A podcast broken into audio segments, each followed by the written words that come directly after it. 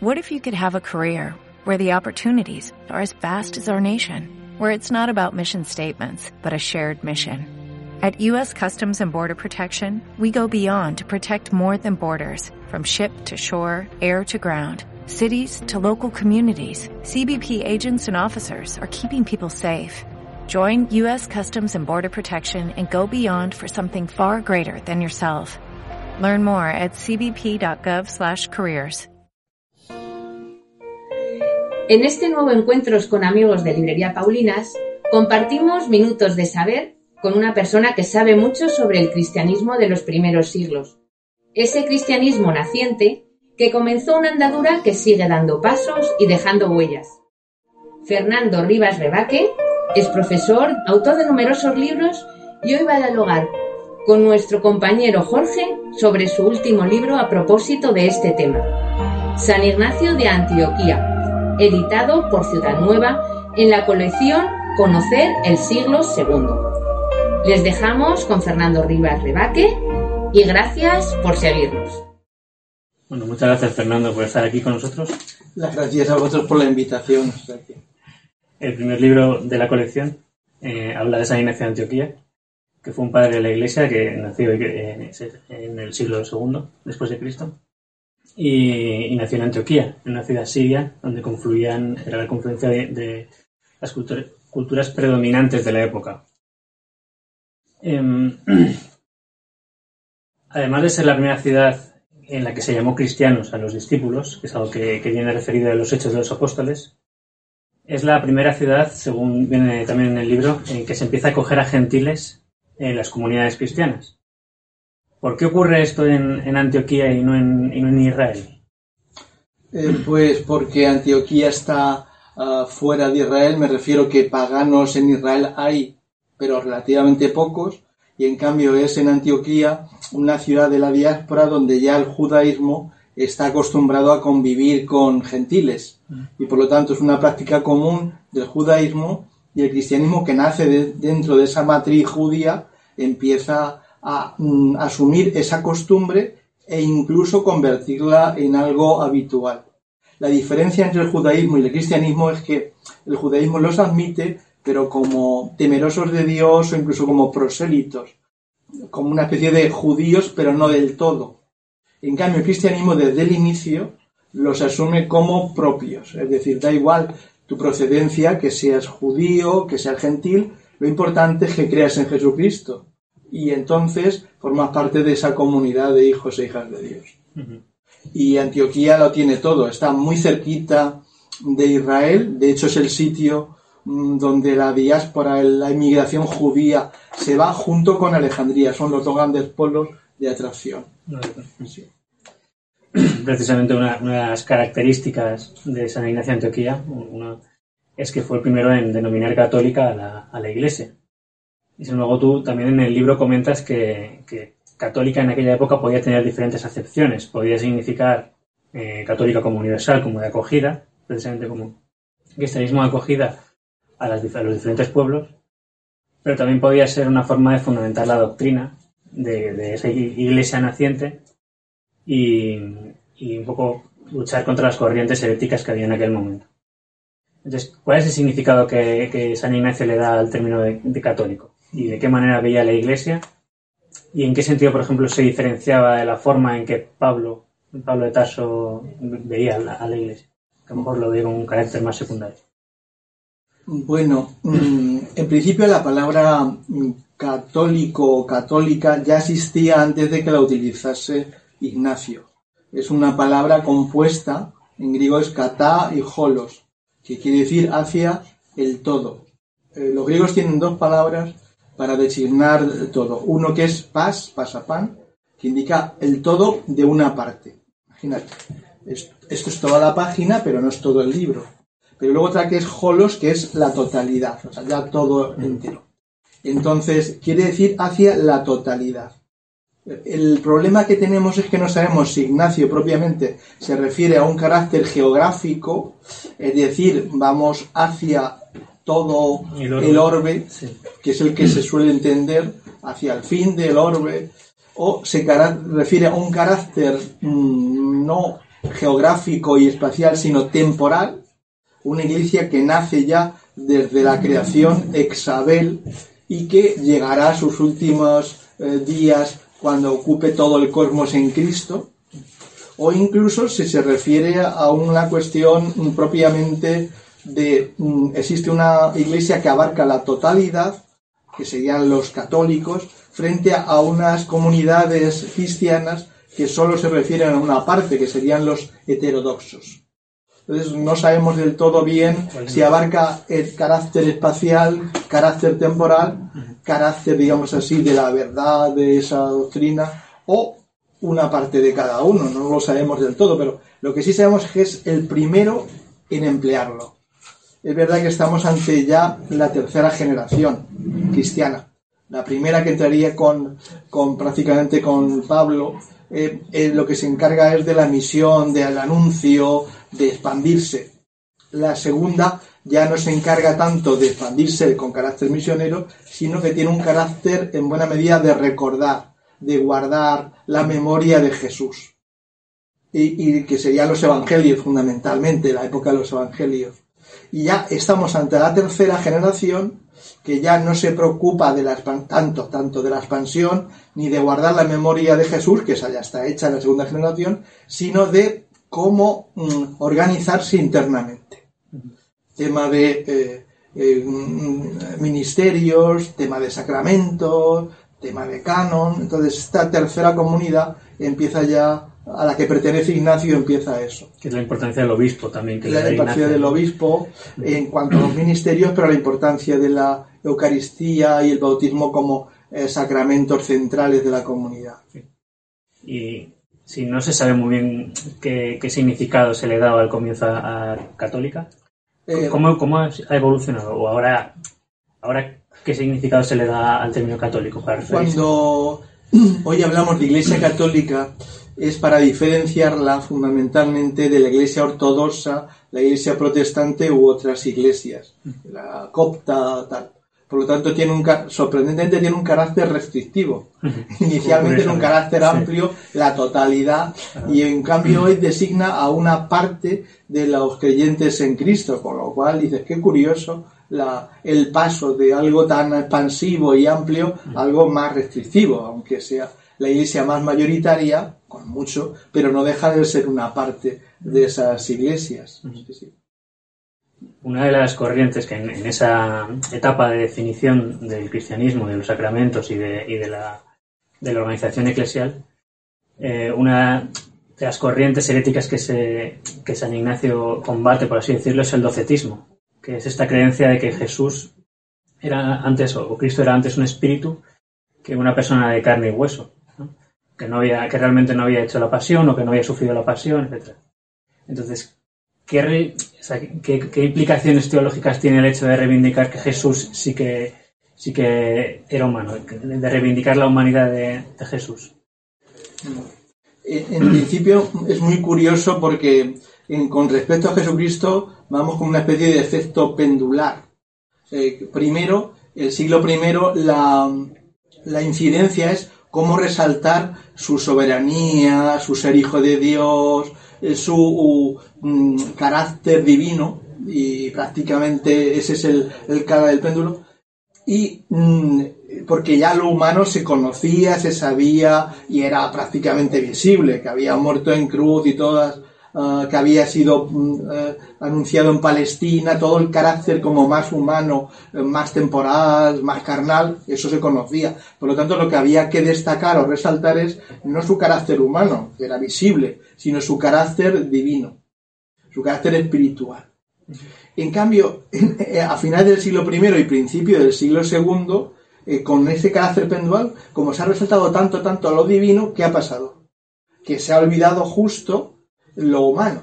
Y por lo tanto, eh, ciertos em, autores y ciertas comunidades, como una especie de, de un deseo de centrar la auténtica realidad de Jesús, lo que empiezan es a resaltar el carácter humano, corporal, que no es un espíritu puro que mm, se reviste de un cuerpo y que luego abandona ese cuerpo como si no hubiese pasado nada, eh, sino que eso es justo la característica de Jesús, que siendo hombre, también es Dios.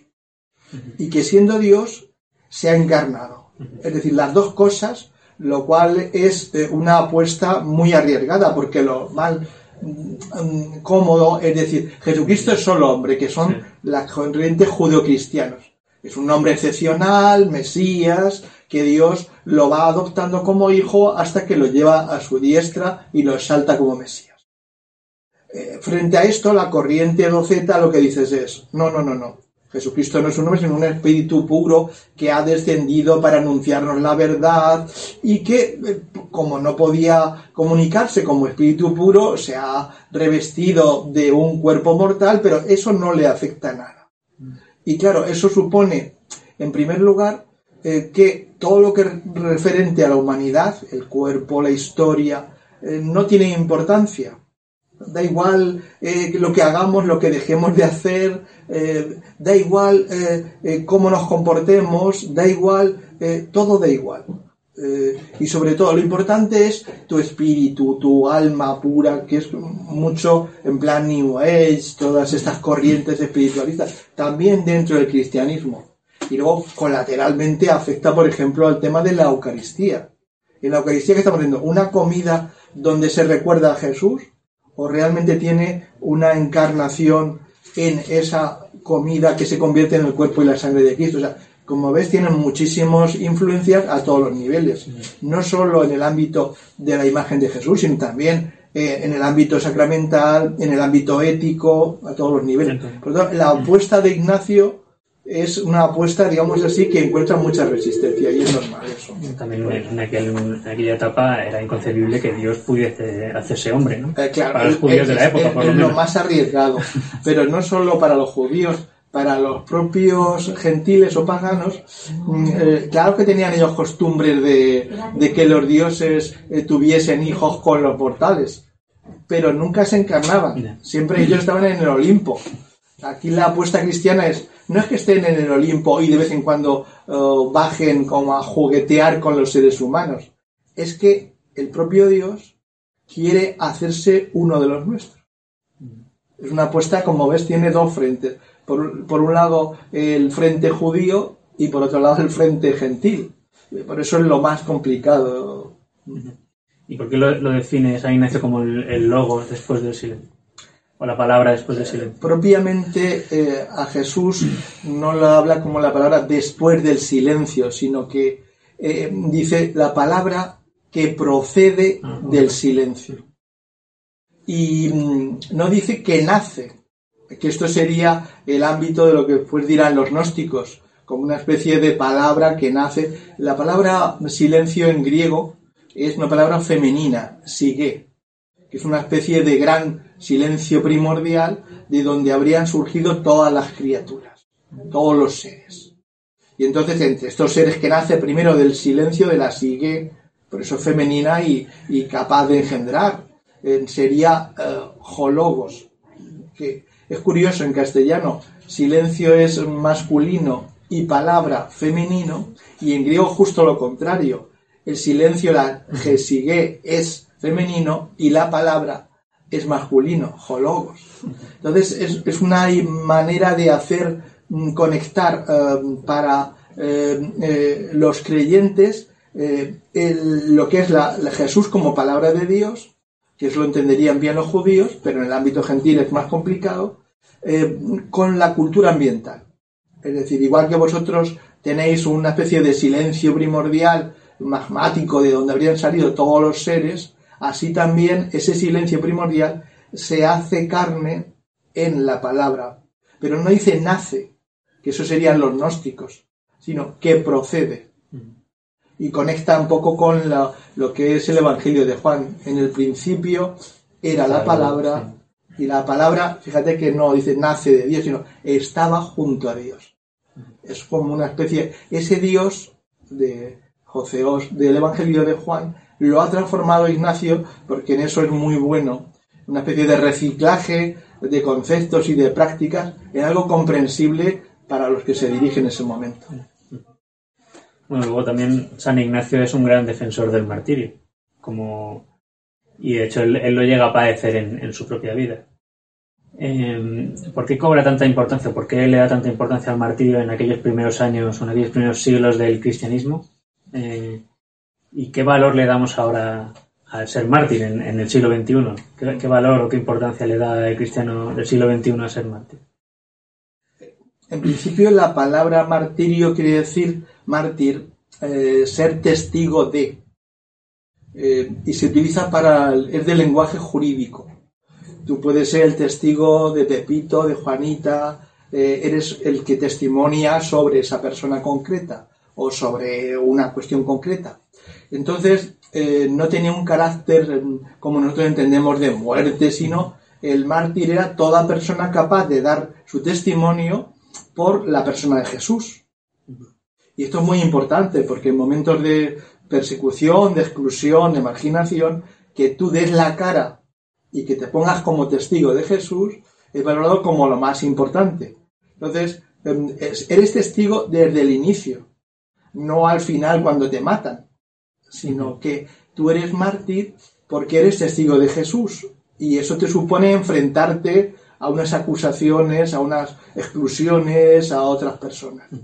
Em, eh, en, las comunidades primitivas tiene una gran importancia porque en la mayor, en, una parte importante de estos testigos, de estos mártires, suponía como consecuencia por la legislación romana y por las acusaciones el sufrir la muerte pero no es que, no es que fuese, eres mártir porque te han matado, no, no, tú eres mártir porque eres testigo. y como una culminación. Claro, como una culminación o consecuencia de ese testimonio, es decir, eres testigo incluso hasta la muerte, que sería el máximo testimonio, ya más, eh, que es lo que aparece, por cierto, en, en, en, Juan Jesús, yo os amo hasta el final.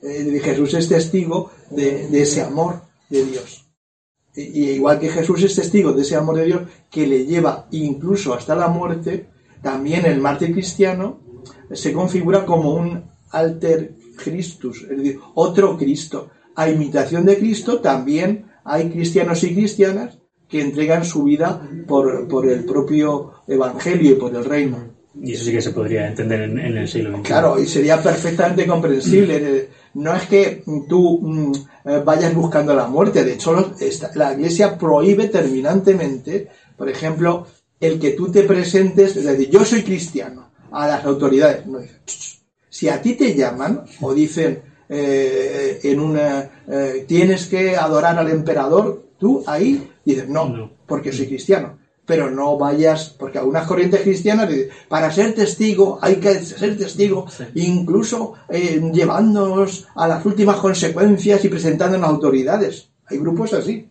Y la, iglesia, eh, la gran iglesia, la iglesia católica dice, no, si te llaman o te toca, di que eres cristiano, pero no vayas a, provocar esa especie como de denuncia, no vayas a tocarle, eh, el, meterle el dedo en el ojo porque eso es una provocación y en el fondo, ¿tú qué, qué es lo importante? ¿El testimonio de Jesús o que eh, tú seas el protagonista de la película? El enfrentamiento.